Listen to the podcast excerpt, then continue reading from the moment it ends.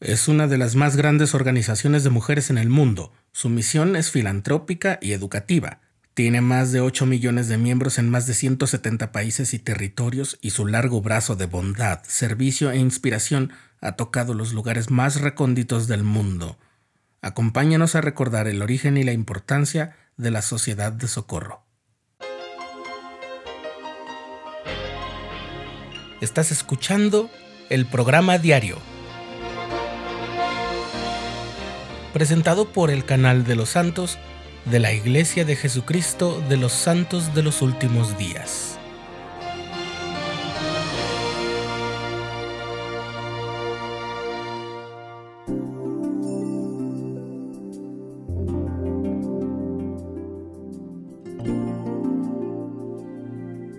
En 1842, durante la construcción del templo de Nauvoo, Sarah Granger Kimball, esposa de uno de los ciudadanos más adinerados de la ciudad, Hiram Kimball, contrató a una costurera de nombre Margaret A. Cook para que confeccionara camisas con tela que los mismos Kimball habían donado para los hombres que trabajaban en el templo. Hicieron falta solo unas semanas para que algunas de las vecinas de Sarah se acercaran a participar en la confección de las camisas.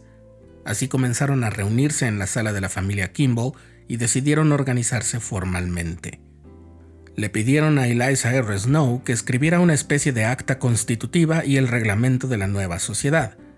Cuando Eliza le presentó el documento terminado al profeta José Smith, él declaró que era la mejor constitución que había visto, pero tuvo la impresión de que debía ampliar la visión de la mujer con respecto a su potencial. Entonces pidió que las mujeres asistieran a otra reunión en la que organizó la Sociedad de Socorro de Mujeres de Nauvoo. Por decisión de las concurrentes, Emma Smith, la esposa del profeta, fue la primera presidenta de la sociedad. José Smith les dijo a las hermanas que recibirían instrucción mediante el orden que Dios ha establecido a través de los que han sido nombrados para dirigir. Y dijo, Ahora doy vuelta a la llave para ustedes en el nombre de Dios, y esta sociedad se regocijará y recibirá conocimiento e inteligencia desde este momento en adelante. Poco después de la creación de la sociedad, un comité de la misma visitó a todos los pobres de Nauvoo para evaluar sus necesidades y solicitó donativos para brindarles ayuda. Los niños necesitados recibieron educación gracias a los donativos en efectivo y el producto de la venta de alimentos y ropa de cama. También se recibieron donaciones de lino, lana, hilaza, tejas, jabón, velas, productos de quincallería, así como alhajas genuinas, canastos, acolchados, mantas, cebollas, manzanas, harina, pan, galletas y carne para ayudar a los necesitados. Pero no todo era ayudar a los pobres. Las hermanas de la Sociedad de Socorro también llevaban a cabo reuniones de adoración. Esos devocionales llegaron a ser momentos de mucha inspiración y grandes experiencias espirituales. En esas reuniones, las hermanas oraban unas por otras, fortalecieron mutuamente su fe y consagraban sus vidas y recursos para ayudar a promover la causa de Sion. Eliza R. Snow informó que en una reunión casi todas las presentes se levantaron y hablaron, y el Espíritu del Señor, como riachuelo purificador, alentó todo corazón.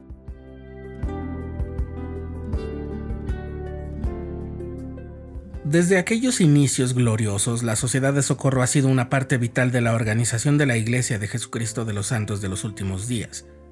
Es una hermandad comprometida a ayudar a los necesitados, a desarrollar la fe y a fortalecer a las familias. El lema de la sociedad es La caridad nunca deja de ser. Las mujeres, que son sus miembros, buscan seguir el ejemplo de Jesucristo y brindar amor a amigos, vecinos y extraños por igual Toda mujer en mayoría de edad que sea miembro de la Iglesia en automático forma parte de la sociedad de socorro. Se les pide a las hermanas que sirvan como líderes o maestras dentro de sus congregaciones. Esto ayuda a que las congregaciones locales se aseguren de que las clases y las actividades estén cubriendo las necesidades de las hermanas. También les da la oportunidad de escuchar diferentes voces y recibir liderazgo de personas con diferentes tipos de preparación y experiencia.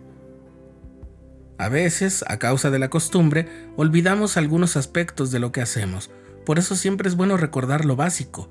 En este caso, las reuniones de la Sociedad de Socorro a nivel local se llevan a cabo cada dos semanas y todas las mujeres participan en esas reuniones en el formato de consejos e instrucción mutua. Una típica reunión dura 50 minutos y está centrada en un mensaje espiritual.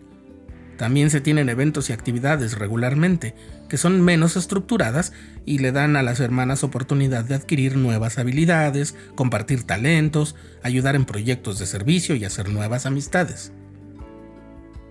La Sociedad de Socorro se estableció a fin de ayudar a preparar a las hijas de Dios para las bendiciones de la vida eterna.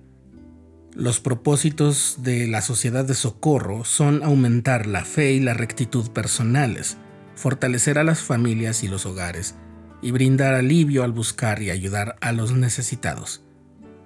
Gracias a esta maravillosa asociación, las hijas del Padre Celestial encuentran hermandad e inspiración para servir al prójimo y seguir los pasos de Cristo.